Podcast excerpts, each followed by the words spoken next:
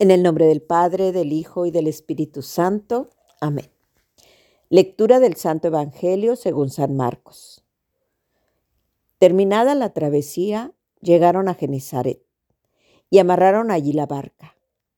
Apenas se bajaron, la gente lo reconoció y corrieron a dar la noticia por toda aquella región. Empezaron a traer a los enfermos en sus camillas al lugar donde él estaba y en todos los lugares a donde iba, pueblos, ciudades o aldeas, ponían a los enfermos en las plazas y le rogaban que les dejara tocar al menos el fleco de su manto. Y todos los que lo tocaban quedaban sanos. Palabra del Señor. Gloria a ti, Señor Jesús. Muy buenos días, hermanos y hermanas. Con mucha alegría les saludo nuevamente. Soy Silvia Valdés, discípula misionera Verbum Dei en la ciudad de Monterrey, Nuevo León. Comparto con ustedes palabras de vida a partir del Evangelio según San Marcos, capítulo 6, versículos del 53 al 56. Para poder orar en el Evangelio de hoy, tuve que leer los versículos anteriores a estos donde se habla que Jesús y sus discípulos habían estado en dos situaciones muy trascendentes. Una de ellas, la multiplicación de los panes. Jesús alimenta con solo cinco panes y dos peces a más de cinco mil hombres. Y el otro momento, cuando Jesús camina sobre las aguas y se encuentra con sus discípulos que van en una barca una barca que está siendo azotada por fuertes vientos y en donde los discípulos ya se han cansado de remar. Están agotados y entonces Jesús se dirige hacia ellos, pero lo hace de una manera especial, caminando sobre las aguas. Algo que parece imposible, pero para Jesús no lo es. Los discípulos creen que es un fantasma, pero Jesús los tranquiliza y les dice, ánimo, no teman, que soy yo.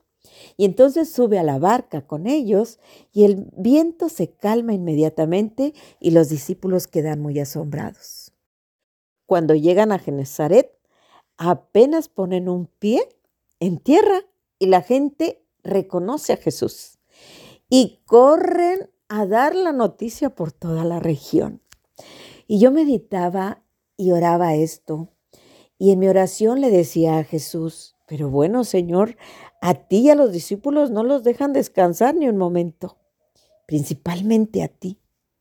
Pero tú me hacías entender que para eso has venido y para eso sigues viniendo. Son tantos tus deseos de ayudarnos que no quieres tomarte ni un descanso. La gente te reconoce y corre a dar la noticia para que las personas que están enfermas puedan llegar a estar cerca de ti.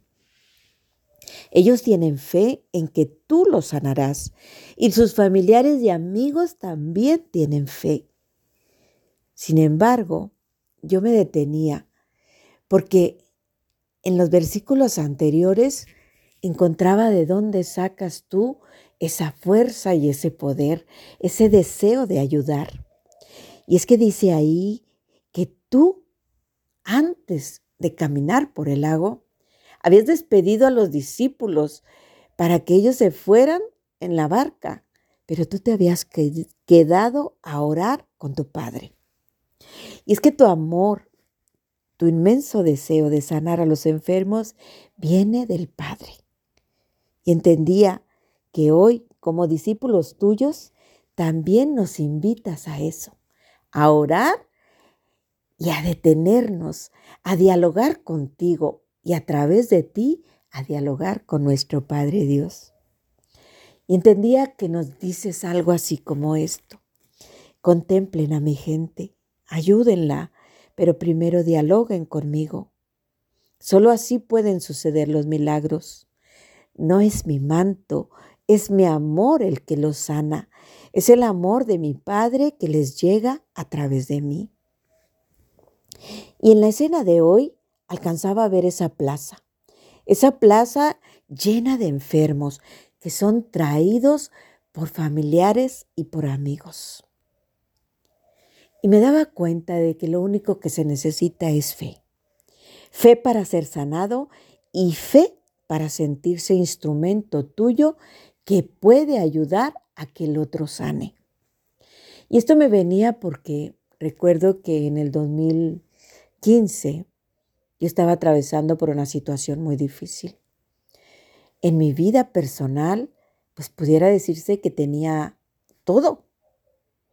Tenía un esposo maravilloso, tenía un hijo que, había deseado yo tanto y que, que tú, papá, a través del Espíritu Santo, nos habían concedido. Pero no estaba feliz. Y fue necesario que una amiga como de estas que se habla en el Evangelio, me acercara contigo. Porque yo estaba enferma y necesitada de tu presencia, pero yo no me daba cuenta.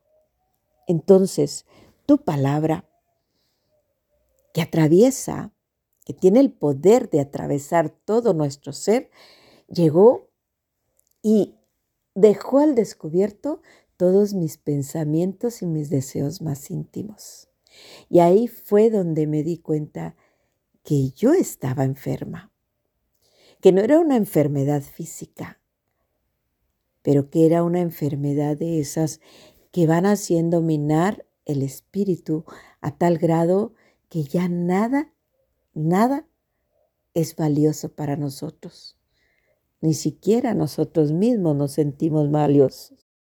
Y con este Evangelio me encantaba descubrir que nos vuelves a invitar a ponernos frente a ti, frente a tu palabra, y a, dejar a dejarnos descubrir si en este momento por el que atraviesa nuestra vida estamos sanos o estamos enfermos. O tal vez somos ya esos instrumentos valiosos que como amigos o familiares de personas enfermas a nuestro alrededor podemos en esa camilla llevarlos hasta ti, para que ellos puedan tocar también el fleco de tu manto y quedar sanos. Esta invitación nos la haces para que nos sintamos protagonistas, para que podamos hacer algo por nuestra vida y por la de los demás, para que nos podamos dejar tocar por tu palabra y así quedar sanos, porque tú, Señor, eres el médico por excelencia.